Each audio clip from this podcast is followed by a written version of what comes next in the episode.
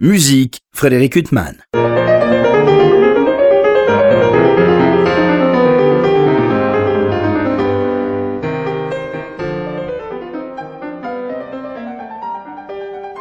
Bonjour, Frédéric Huttman au micro. J'ai le plaisir de vous retrouver pour un nouvel entretien. Aujourd'hui, j'ai l'immense plaisir de recevoir Liliane Gordis. Bonjour. Bonjour Frédéric, merci de me recevoir. Mais c'est moi qui suis ravi. Je vous reçois à l'occasion de la parution d'un double album, comme on dit, consacré à Jean-Sébastien Bach. Euh, alors vous avez choisi euh, deux partitas et deux suites euh, anglaises, et puis des préludes et fugues extraits du deuxième livre. Donc c'est un disque qui est paru après un très très beau disque que j'avais déjà remarqué en son temps, et j'avais pas eu l'occasion de vous rencontrer à ce propos, consacré à des sonates de Scarlatti.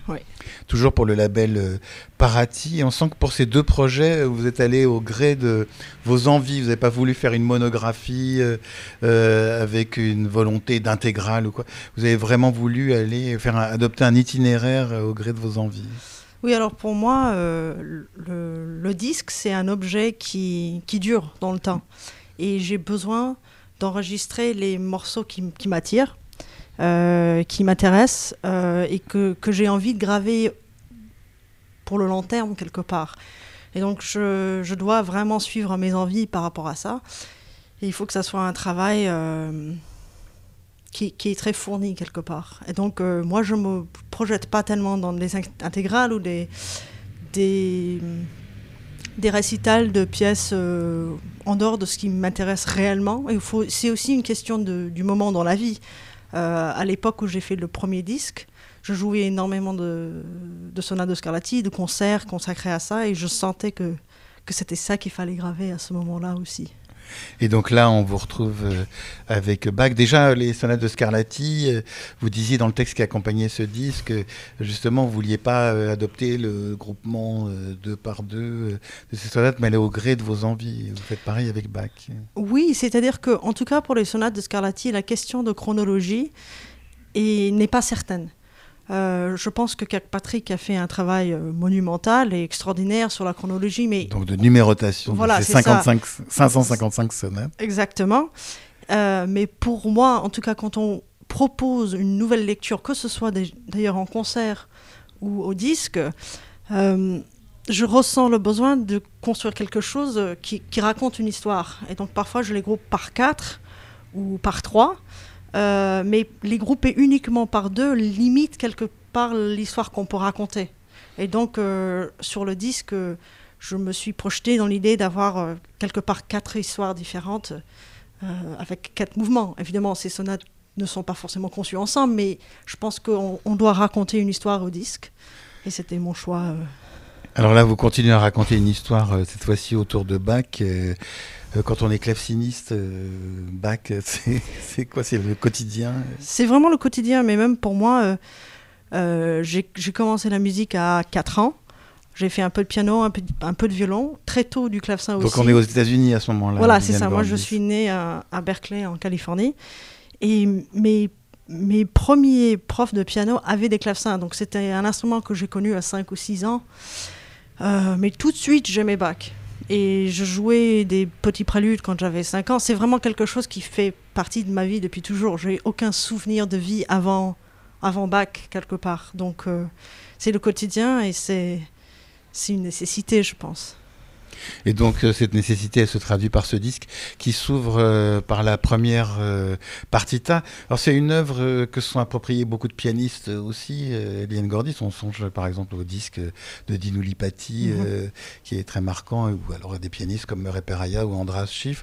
Est-ce que pour vous, alors de même que les pianistes vont puiser chez les clavecinistes, pour essayer de traduire Bach. Vous, vous écoutez de ces œuvres au piano ou pas du tout? Euh, Si. Il faut dire que Maintenant, j'écoute moins les œuvres que je vais jouer parce que il y a facilement un côté, euh, comment dire, euh, burn-out. Euh, il faut, il faut, faut pas écouter ce qu'on est en train de travailler soi-même. Mais il m'arrive d'aller écouter des pianistes comme Andraszewski ou Martha Argerich au piano en jouant des parties de Bach ou les préludes et fugues de Bach parce que ce sont des artistes qui sont tellement extraordinaires que ça dépasse l'instrument. Euh, donc ça m'arrive effectivement. Et puis parfois, j'entends quelque chose que je n'aurais peut-être pas entendu au clavecin et ça m'apporte toujours une nouvelle vision. Euh. Donc vous, Bach, euh, vous racontez, toujours dans le texte qui accompagne ce disque, qu'en fait c'était vos parents qui vous avaient offert une partition des préludes et fugues de Bach? Vous aviez quoi, 9 ans à cette, cette époque-là, en fait, j'avais déjà 13 ans. Et je jouais du clavecin depuis 3 ou 4 ans déjà. Euh, et j'avais à peu près tout. J'avais les suites anglaises, les partitas, les toccatas, mais j'avais pas encore la partition du clavier bien tempéré, donc j'avais demandé ça pour mes 13 ans. Et ah, c'est vous qui avez demandé Oui, oui, c'est moi qui avais. Oui, c'était quand même moi qui m'avais demandé, mais ils ont eu la gentillesse de m'offrir ça. Et je me souviens que ça m'a, ça m'a, ça a réellement changé ma vie parce que euh, moi, j'étais pas à l'école en fait. Euh, on faisait l'école à la maison. Euh, j'avais des parents très humanistes qui étaient axé vers une éducation sur le latin, sur le grec, sur les langues, euh, l'histoire, l'histoire de l'art, tout ça. C'était pas des musiciens. C'était pas Ma mère a fait un peu de musique. Euh, elle avait une très belle voix. Elle chantait avec nous tout le temps, mais ils n'étaient pas des musiciens professionnels. Euh, mais il y avait une très grande ouverture vers la culture. Beaucoup de disques à la maison. On écoutait de la musique.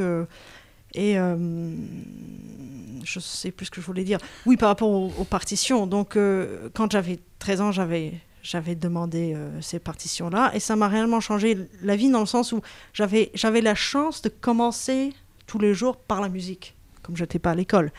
Et pendant des années après, je me mettais devant l'instrument, j'ouvrais la partition et je déchiffrais le clavier bien tempéré en entier, tous les matins évidemment, avec pas mal de notes à côté. Euh, mais c'était très très formateur euh, pour un musicien de cet âge-là, entre mes 13 et mes 17 ans, c'est ce que je faisais tous les matins. Euh. Mais à l'époque, vous aviez des professeurs euh, de piano, puis de clavecin euh, Voilà, alors j'ai officiellement commencé le clavecin quand j'avais 9 ans, avec une claveciniste qui habite à San Francisco, qui s'appelle Catherine Perle. qui était géniale parce qu'elle me laissait énormément de liberté. Elle me laissait découvrir toutes les partitions, tous les compositeurs. Euh, elle me laissait courir après euh, mes envies. Et j'ai un grand besoin d'indépendance qu'elle avait compris. Euh, et elle avait un instrument à louer qu'on avait acheté après. Et c'était donc ma, première professeure de clavecin. Et ensuite, justement, vers mes 13 ou 14 ans, j'avais fini mes études avec elle. Et j'étais un peu en autodidacte pendant quelques années. Et j'allais un peu à droite et à gauche prendre des cours avec les gens qui passaient dans la région. Euh, j'avais fait quelques séjours à New York pour prendre des cours avec Arthur Haas.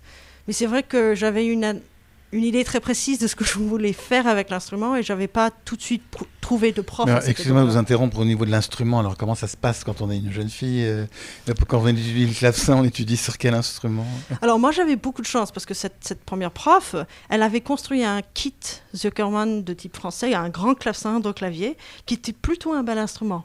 Et elle m'avait loué cet instrument au début. Euh, et ensuite, on, on l'avait acheté.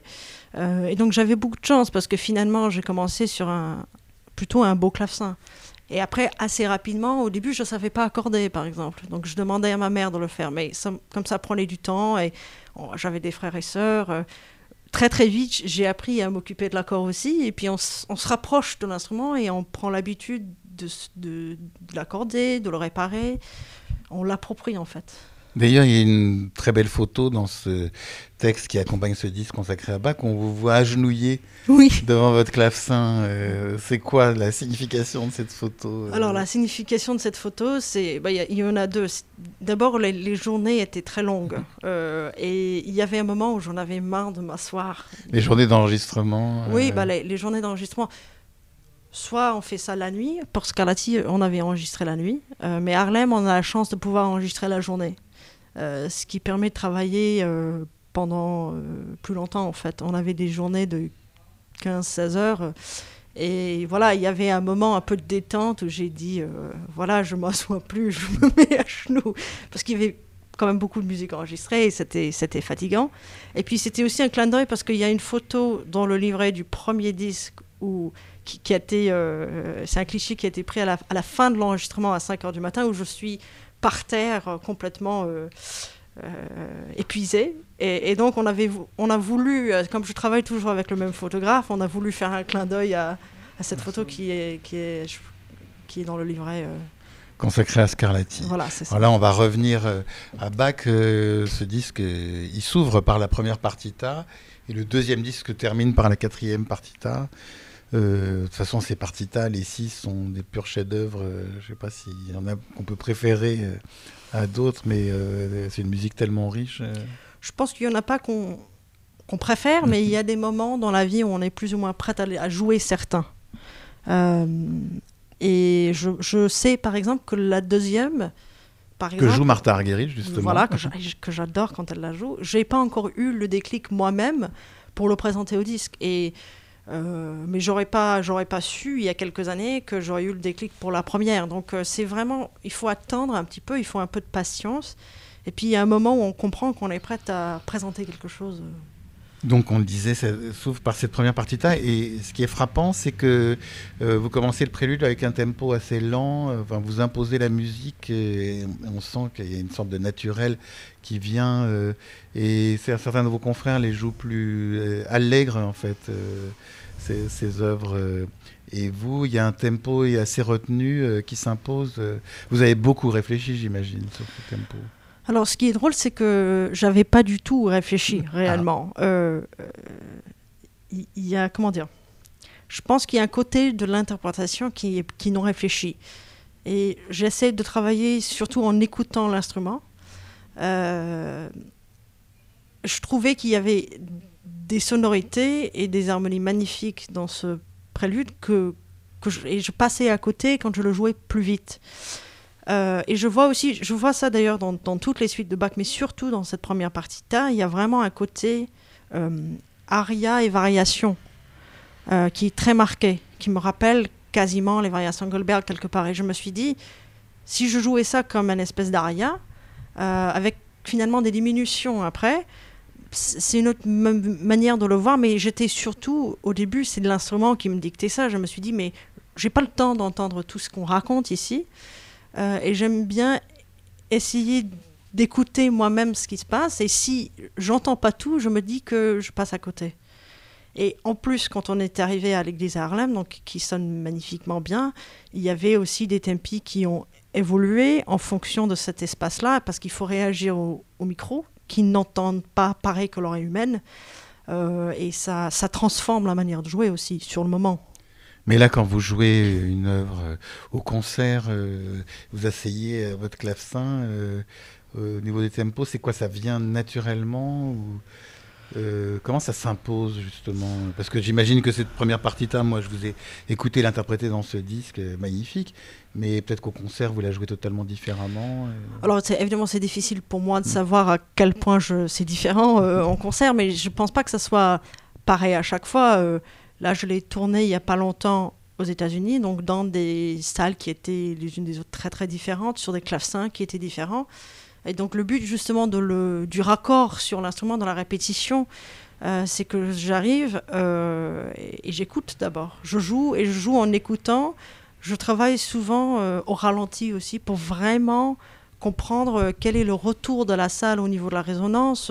C'est quasi scientifique dans ce sens-là. C'est vraiment une question de j'ai quoi comme espace? Euh, dans une très grande église, on peut avoir 7, 10 secondes de résonance. Dans, une, dans un petit salon, c'est complètement autre chose. Et pour moi, en tout cas, le, le but, c'est de toujours euh, s'adapter au, au, meilleur tempo. Finalement, c'est une question de compréhension pour le public euh, de la salle. Et donc, j'ai beaucoup, ce que j'ai beaucoup travaillé, effectivement, c'est d'apprendre à me projeter dans la place du public ou la place du micro pour essayer de comprendre ce qu'ils entendent. Euh, je dirais que le processus d'enregistrement apprend énormément sur ce métier-là, le, fait de se projeter dans la place du public. Liliane Wardis, on le disait, vous êtes née à Berkeley et puis après vous êtes venue euh, en France étudier, et quoi, pour euh, recevoir l'enseignement de Pierre Entaille la, famille Entaille, c'est votre famille tutélaire française Oui, quelque part, c'est vrai. Bah, c'est-à-dire que la musique ancienne aux États-Unis, il y en a, et il y avait une très belle génération de pionniers mais on n'a pas de système de conservatoire. Et on n'a pas un système de subvention euh, comme en Europe et surtout en France. Et j'ai eu beaucoup de chance de pouvoir commencer le clavecin la musique ancienne, mais il n'y avait pas d'autres jeunes de mon âge qui pratiquaient ça. Et je voyais les, les disques qui arrivaient de l'Europe et les musiciens qui venaient en tournée. C'est ça que j'avais envie de faire. J'avais envie de me baigner vraiment dans cette culture-là. Euh, et je me sentais un, peu limitée. Alors maintenant, il y a des, endroits aux États-Unis où les gens font un travail formidable. Euh, mais c'est aussi un très grand pays et donc euh, il faut un tout petit peu choisir où on habite. Et puis on, voyage beaucoup moins qu'en Europe. En Europe, on peut vraiment tourner dans tous les pays. On a un paysage culturel qui est plus vaste. Et donc ça m'a attiré très tôt, mais c'est vrai que je voulais aussi travailler avec, avec Pierre Entaille, euh, entre autres. Et je l'avais rencontré très jeune, j'avais 14 ans, il est venu euh, jouer en Californie avec Jordi Saval. Et j'ai eu la chance de le rencontrer, il m'avait donné un, un petit cours et il m'avait encouragé de, de venir un jour euh, si, si c'était possible. Alors euh, j'ai mis quelques années quand même parce que j'étais un peu jeune, mais deux ans plus tard, j'ai pu faire le saut. Et là maintenant, vous jouez beaucoup avec Jérôme Voilà, c'est ça. Euh, qui joue la viole de gambe. euh, vous formez un, duo illustre. Ça doit faire bizarre quand même. Enfin, bah, bizarre, c'est euh, en même temps extraordinaire. Liane Gordis, ces gens qui étaient des gens dans vos rêviers quand vous étudiez aux États-Unis, vous vous retrouvez aujourd'hui à leur côté pour faire de la musique? C'est- assez exceptionnel, je trouve. C'est magique. Et puis, oui, effectivement, de pouvoir faire de la musique avec des gens qu'on a. Vous avez admiré de loin et oui, c'est ça, et euh, de me retrouver à côté. Et, euh, là, on a fait une tournée avec Jérôme l'année dernière aux États-Unis. C'est prévu d'en faire euh, une autre l'année prochaine. Euh, c'est assez incroyable. Et puis, moi, ça m'apporte énormément parce que euh, je pense qu'on apprend le mieux en, justement en jouant avec les gens. Donc ça me pousse à, à écouter autrement, à être extrêmement réactif. Euh, et puis euh, ça va dans les deux sens. Donc j'ai l'impression que peut-être des idées que j'ai eues grâce à leur travail de pionnier quelque part, euh, je peux les apporter aussi. Et je trouve ça assez exceptionnel, oui. Alors on va revenir à ce disque Bach qui, comme le précédent qui était consacré à Scarlatti, est édité par le label Parati parce que on disait qu'il y avait deux suites euh, anglaises, on va en parler, deux partitas, et puis vous avez choisi quatre euh, préludes et fugues euh, du livre 2. euh, alors, le livre 2, je crois que la construction est différente. Le livre 1, il y a quand même une construction beaucoup plus évidente. Euh, livre 2, sont, j'ai l'impression que ce sont des préludes et fugues plus disparates. qui n'ont pas été organisés par Bach de manière aussi cohérente que le livre 1. C'est mon impression aussi. Alors, euh, euh, je pense que le, but du premier livre est tr- très clair. C'est à la fois pédagogique, euh, on apprend à jouer, on apprend à composer aussi. Et aussi, il veut montrer qu'il a un tempérament qui, permet d'aller dans toutes les tonalités. Euh, ensuite, le deuxième livre, euh, c'est un petit peu moins clair. Il y a des préludes et fugues qu'on retrouve dans des versions intérieures, dans d'autres tonalités. euh, euh, donc la construction est un peu moins claire. Mais ce qui ressort pour moi, c'est bon, tout est génial évidemment, mais il y a des préludes et fugues qui sont tellement immenses euh, que Oui, ceux que vous avez choisis particulièrement. voilà. Donc j'étais assez attirée par ces préludes et fugues depuis longtemps, et je voulais un peu les sortir du. Le problème du clavier bien tempéré, c'est que normalement on enregistre l'intégrale, ce que je peux comprendre dans ce cas-là, parce qu'il y a vraiment un cycle entier à respecter. Mais parfois, euh, on a des, bijoux qui se perdent un petit peu dans tout ça. Donc vous arrivez sur si bémol mineur, vous avez tout écouté, peut-être que vous allez prêter un peu moins attention que si on sort ces préludes un peu de leur contexte, mais on leur donne un monde entier à, à habiter. Et c'était un peu mon but. J'avais choisi, j'en avais choisi quatre euh, que je trouve vraiment extraordinaires et qui, qui racontent, je trouve, quelque chose d'exceptionnel tout seul. Il n'y a quelque part pas besoin du cadre. Et je voulais proposer ça aux gens, justement comme, comme, comme au concert, où souvent on va jouer que des extraits pour des questions de, de longueur. Et... De durée. Oui, c'est ça. Et là, euh, effectivement, ce, double album consacré à Bach, euh, il y a vraiment une magnifique euh, construction, puisqu'il y a cette première partita qui ouvre le disque, après il y a deux préludes et fugues du deuxième livre, et puis il y a cette troisième suite anglaise, donc il y a six suites anglaises, vous en avez extrait, comme pour les partitas euh, deux, euh, ça aussi ce sont des musiques, la cinquième et la troisième, qui vous sont particulièrement familières.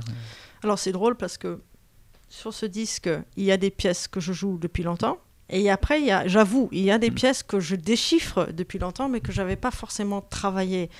Et la troisième suite anglaise en fait partie. C'est une pièce que très jeune, je déchiffrais ça, j'aimais beaucoup le prélude, mais je me Elle est suis d'une séduction d'ailleurs, cette pièce, enfin, Ah oui. déjà le prélude. Voilà, c'est- prélude, voilà. Et puis même les petites gavottes. J'adore les petites gavottes. Je trouve ça génial. Euh, On avait, on avait terminé l'enregistrement sur les gavottes et on s'est beaucoup amusé à rajouter des petits ornements. euh, euh, voilà, mais c'est une pièce que j'avais jamais, j'avais jamais pris le temps de vraiment me plonger dedans. Et euh, c'était l'occasion quelque part euh, dans la préparation de, ce disque de m'obliger aussi à, faire un travail euh, un peu plus complet sur des pièces qu'on côtoie depuis très longtemps, mais pour raison X ou Y, on n'a pas eu l'occasion de le présenter en concert ou on n'a pas eu l'occasion de le travailler en profondeur. Et je voulais aussi, parce qu'il y avait des pièces que je savais que je voulais enregistrer la cinquième suite anglaise. Je savais que je voulais enregistrer le prélude des fugues en si bémol mineur.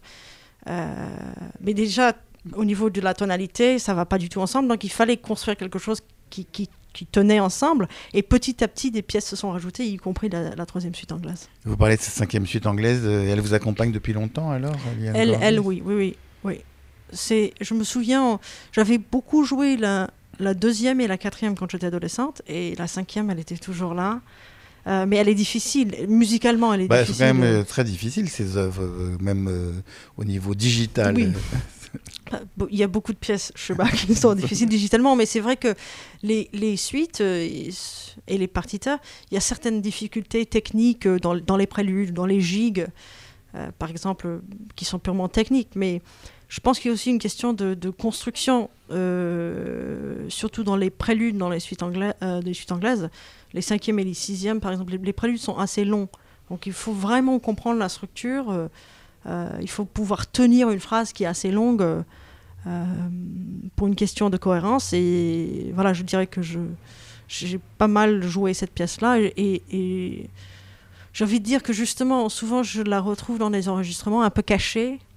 Euh, et je voulais la, mettre à sa place. Je trouve que c'est une pièce euh, euh, pas uniquement belle. Je trouve que vraiment, il y, a- une force dans cette pièce que je voulais montrer et partager. Il y a quand même quelque chose. Chez Bach, c'est quand même euh, le nombre de chefs-d'œuvre. C'est un peu a le problème aussi. D'ailleurs, on a l'impression qu'il a écrit que des chefs-d'œuvre, euh, quasiment même les pièces euh, de jeunesse pour le clavecin ou d'autres. Enfin, c'est le nombre de chefs-d'œuvre est quand même ahurissant. Qu'est-ce qui fait que cette musique nous paraît aussi géniale? Et même euh, s'il y a d'autres immenses compositeurs de la même période, il y a quand même quelque chose chez Bach qui, qui est constamment génial. pour moi, et après c'est une question auquel enfin, il n'y a pas de réponse. Je n'ai pas de réponse concrète à cette question. Mais pour moi, ce qui, ce qui me frappe, c'est cette, cette manière de présenter le contrepoint euh, à l'ancienne finalement, tout en le modernisant, que qu'aucun de ses contemporains n'a su faire à ce point-là. Et chez Bach, on retrouve euh, la maîtrise du contrepoint de la Renaissance, euh, des, des grandes pièces vocales, les motets, les messes, etc mais parfois euh, transposé sur une petite sarabande pour le clavecin. Euh, il a une, telle facilité avec le chant euh, du contrepoint, et je pense que c'est ça qui nous touche profondément, c'est ça qui nous fait rêver, parce que c'est ça qui est universel quelque part. Ça, sur tous les temps, c'est quelque chose qui résonne en nous, le dialogue entre les voix. Vous parlez de Sarabande, il y a bien des moments, euh, des gros moments forts euh, émotionnellement sur votre double album, euh, Liliane Gordis, mais il y a cette fameuse Sarabande de la quatrième partita qui est quand même un des sommets des sommets Mm. émotionnels.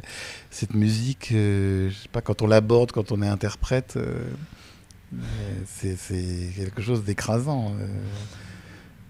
Euh. Enfin, je ne sais pas euh, ce que ça donne comme sentiment quand on aborde cette musique, parce qu'en même temps, il y a une grande liberté pour l'interprète. Bah, Il y a une grande liberté pour l'interprète, mais il faut le, il faut le monnaie, il faut le, il faut être intelligent parce que si on se livre complètement à sa liberté, on, on- on perd un petit peu le fil. Et c'est très délicat de trouver le, l'équilibre. Euh, Il y a des pièces de temps en temps, où je les joue et je ressens une grande émotion. Mais je dois dire que quand je suis en train de jouer, je ne réfléchis pas beaucoup et je suis pas forcément dans l'émotion. Je suis vraiment dans, dans une sorte de, de- Je suis dans un autre univers où je ne pourrais pas dire que je ressens directement l'émotion. J'essaie de le projeter. De toute façon, pour la donner, il faut pas forcément la, Voilà, la ressentir, ça. parce que sinon, après, il y en a trop. Et... Voilà, et puis c'est déplacé quelque part. Donc moi, quand j'écoute les autres, je ressens énormément d'émotions. Mais sur une pièce comme la Sarabande euh, de la quatrième partita, ou l'allemande, c'est une pièce que j'adore euh, depuis tout, tout petite.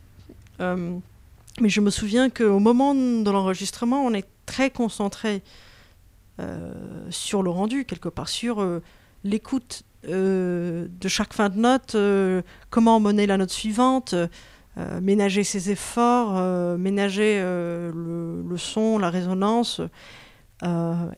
mais on n'est pas en train soi-même d'être... Si on, si on réfléchit au fait que cette musique est écrasante, on ne peut rien faire. C'est paralysant. Donc... En tout cas, le résultat, lui, est, bouleversant. Euh, Liliane Gordis, vous avez beaucoup réfléchi sur la manière de construire ce disque ou ça s'est imposé euh, très facilement euh Alors, je savais qu'il y aura deux disques parce que pour moi, le, la question de tempérament est assez importante. Je trouve que le clavecin a besoin de ses couleurs. Donc je ne voulais pas être limité euh, dans les couleurs de tempérament par des questions de, euh, de, tonalité, parce que j'ai des pièces qui modulent énormément sur ce disque. Donc je savais qu'il y aura un disque sur les dièses et un disque sur les bémols, pour pouvoir donner plus de couleurs. Ensuite, l'ordre, je n'ai décidé que beaucoup plus tard, euh, après la fin de l'enregistrement, j'avais pensé commencer par la quatrième partita parce qu'il y a une ouverture, euh, c'est un peu banal quelque mm. part. Et finalement, en écoutant, je me suis rendu compte que cette, cette, pièce de 40 minutes, elle était tout à fait à sa place pour terminer le programme. Donc il y a, il y a eu plusieurs versions, plusieurs évolutions sur l'ordre exact du programme. Et la seule chose que je savais, c'est que d'un côté, il y aura les bémols et de l'autre, les dièses. Et même si c'était en premier les dièses ou les bémols, quelque part, ça n'a pas d'importance. On peut écouter séparément ces disques aussi. Euh, c'est un récital entier à chaque fois. Donc, euh. Mais vous, ce qui vous avez amené vers le clavecin, c'est quoi? C'est la littérature pour cet instrument ou c'est l'instrument lui-même euh? Je dirais que c'était deux choses. C'était la musique de Bach, c'est sûr. Donc, j'en jouais auriez déjà. pu la jouer au piano? Et je jouais déjà ça au piano, mais je me souviens que ce qui me gênait énormément, c'est que j'avais une ou deux profs de piano qui n'arrêtaient pas de me dire qu'il fallait jouer une main plus forte que l'autre. Et pour moi, il y avait un déséquilibre euh, contre-pratique. Et je, discutais avec eux tout le temps en disant non, mais ça ne ça, ça me va pas. Mais j'avais 7 ans, je ne savais pas euh, formaliser ce problème-là. Donc, euh, déjà, ça réglait un de mes problèmes. Mais je dirais surtout, très honnêtement, Paul Classin, c'était une question de toucher. je suis arrivée sur l'instrument et j'avais tout de suite, j'ai eu ce contact avec la corde pincée. Je ressentais le bec sous le doigt et j'avais l'impression de, de, toucher la corde réellement, alors qu'au piano, c'est beaucoup plus distant. Euh, et c'est ça qui m'a décidé. Euh, j'aime beaucoup le son, évidemment, j'aime beaucoup la musique, mais il y avait un, un côté très tactile, et c'est ça qui a décidé les choses. Euh. Et donc vous êtes lancé dans le classin, vous jouez encore du piano Pas du tout. j'ai un nom maîtrise qui est assez incroyable même. Euh, je sais, parce que j'ai arrêté totalement à, à 9 ans. Euh, j'en avais fait quelques années. Euh, mais c'est pas assez pour marquer. On oublie musculairement, on oublie. Et puis j'ai jamais su jouer avec pédale ou j'étais trop petite pour accéder aux pédales. Donc j'ai pas du tout, euh, je, sais, je, je, sais pas faire. J'adore écouter, mais je sais pas faire. Alors le clavecin qui sert pour euh, ce double album consacré à Jean-Sébastien Bach, c'est votre clavecin, Liliane C'est mon clavecin, oui. Euh, donc c'est un clavecin qui a été conçu récemment? Non, alors c'est un clavecin de Philippe Humeau, qui est un facteur français absolument génial. Et cet instrument date de 99, donc évidemment, je ne l'ai pas commandé, mais c'est un instrument qu'appartenait à Philippe euh, pendant plusieurs années et qu'il prêtait pour des tournées, pour des concerts. Euh, et puis en 2000, si je ne me trompe pas, en 2013, Pierre Antal l'avait racheté. Euh, en échange pour un autre instrument, je ne sais plus. Mais je l'avais joué chez lui. J'aimais beaucoup cet instrument qui est assez particulier, qui a un son un, peu, un peu mat quelque part, qui n'est pas trop brillant, euh, mais que je trouvais euh, justement très adapté au répertoire que j'aimais bien. Et euh, il se trouve qu'un peu plus tard dans l'année, il a voulu acheter encore un autre instrument. Donc il m'a dit peut-être que tu veux finalement acheter le clavecin de, de Humo là. Et c'est vrai que j'avais 21 ans, j'avais pas forcément prévu d'acheter un instrument à ce moment-là, mais Philippe ne prenait plus de commandes et ça, ça, a toujours été mon rêve d'avoir un clavecin de Philippe Humo. Donc je me suis euh, débrouillée euh, pour, euh. Voilà, parce que vraiment. Et ça a complètement changé mon jeu. Je vois que la manière de proposer la musique a vraiment changé avec l'instrument. Et là, ça fait presque dix ans maintenant. Et... Et alors, par exemple, quand vous jouiez aux États-Unis récemment, lors de votre tournée, vous vous retrouvez avec des clavecins que vous connaissez pas forcément Mm. euh, avant. Euh, ça, parce qu'un pianiste, bon, il va, il va se retrouver peu ou prou avec euh, Schendorfer, euh, Steinway ou, ou Bechstein. Mais enfin, le, même si les pianos sont très différents, mais enfin, le champ n'est pas aussi large que pour vous. euh. Oui, c'est clair, il y a une standardisation pour le piano qui, j'imagine que ça facilite un tout petit peu les choses. Euh, pour nous, les clavecinistes, c'est vraiment, euh, comment dire, on croise les doigts parfois. Mm. Parfois, on a beaucoup de chance. On connaît déjà l'instrument. Plus on joue, plus on rencontre des instruments et on, finit par revenir toujours sur les mêmes. Euh, mais c'est vrai que il faut s'adapter. Parfois, un clavecin, euh, il est mal réglé ou parfois, euh, il a des problèmes mécaniques. J'avais joué sur un instrument en Californie sur la dernière tournée où avait des touches qui, qui collaient carrément. Donc, heureusement, je sais m'en occuper un petit peu. Mais ça, ça fait partie du, du métier de savoir faire sonner un instrument, même qui n'est pas génial ou qui, a des problèmes mécaniques. euh. Mais alors, vous disiez tout à l'heure que vous, vous accordiez, quand vous étiez euh, euh, adolescente, votre clavecin. Vous, vous continuez? Comment ça se passe euh, avant un concert Il y a un accordeur comme pour un piano euh, Alors, souvent, les organisateurs proposent un accordeur et parfois, ils, insistent aussi. Euh, moi, je préfère accorder parce que ça me permet de rester en contact avec l'instrument. C'est une manière aussi de se chauffer parce qu'il n'y a jamais de clavecin dans les loges. Et, puis, je, suis plus à l'aise quand c'est moi qui, qui ai accordé, qui a assuré le tempérament. Mais parfois, il m'arrive que l'or- l'organisateur ait déjà prévu quelqu'un et on ne peut pas tellement voilà, négocier les choses. euh, Mais euh, voilà, je préfère accorder. Et sur les enregistrements, j'avais assuré tout l'accord moi-même pour le premier. Sur le deuxième, euh, il y avait des conditions un peu particulières dans le sens où c'était loin. C'était deux fois plus de musique. Et c'était pendant le confinement de, de l'automne 2020. Et je ne voulais pas me retrouver, par exemple, avec des cordes cassées ou d'autres problèmes que je ne pouvais pas facilement régler en appelant quelqu'un. Donc j'avais euh, appelé mon ami euh, Florian Donati, qui est un accordeur euh, absolument superbe, qui est venu sur le projet et qui a assuré l'accord. On s'est partagé un tout petit peu le travail, mais c'est lui qui a fait le principal du, du boulot. pour lequel je, le remercie. Et puis, il est formidable en, situation d'enregistrement, il est très à l'écoute. Voilà, donc euh, parfois, il faut aussi accepter ses limites et euh, savoir avec qui euh, travailler. euh. Bon, on le remercie aussi parce que ce disque consacré à Bach, il est absolument merveilleux. Euh, première et quatrième partita, troisième et cinquième suite, et quatre préludes et fugues euh, extraits du deuxième livre du clavier bien tempéré. Euh, ce disque succède à votre disque consacré à des 13 sonates euh, de Scarlatti, euh, Liliane Gordis. On va pas révéler de secret. Vous avez des projets pour un prochain disque ou c'est encore euh, C'est encore euh, en, en cours de réflexion. J'ai pas de projet là tout de suite euh, parce que c'est vrai que ce projet bac était assez vous l'avez porté beaucoup de- monumental et, et ça a mis du temps à sortir aussi. Et il y a des pièces que j'ai envie d'enregistrer. Euh, et peut-être faire un disque de musique de chambre éventuellement. Je n'ai pas de projet concret, euh, mais je dois dire que pour l'enregistrement, je ne travaille pas sur euh, 10 ans ou 20 ans. Euh, je laisse mûrir les choses et puis quand le moment est là, j'appelle l'ingénieur du son, Aline Bandio, avec qui je travaille toujours, qui est absolument formidable. Et on trouve une date et on va aller dans l'église à Harlem. voilà. Mais j'essaie de, de ne pas me sentir dans l'obligation de sortir des disques ou de euh, vis-à-vis du, du, du côté un, un peu commercial. J'essaie vraiment de, de ne sortir des disques que quand j'ai vraiment quelque chose à raconter. Bah, vous avez bien fait de l'appeler pour ce disque euh, consacré à Jean-Sébastien Bach, Liliane Gordis pour le label Parati. Il me reste à vous remercier infiniment d'avoir été mon invité. Alors merci à vous. Pour illustrer cet entretien avec la claveciniste Liliane Gordis, euh, je vous propose de l'écouter interpréter la première partita pour clavecin de Jean-Sébastien Bach. Euh, Je vous souhaite une très belle écoute de ce chef-d'œuvre. Merci pour votre écoute. Bonne fin de soirée sur RCJ.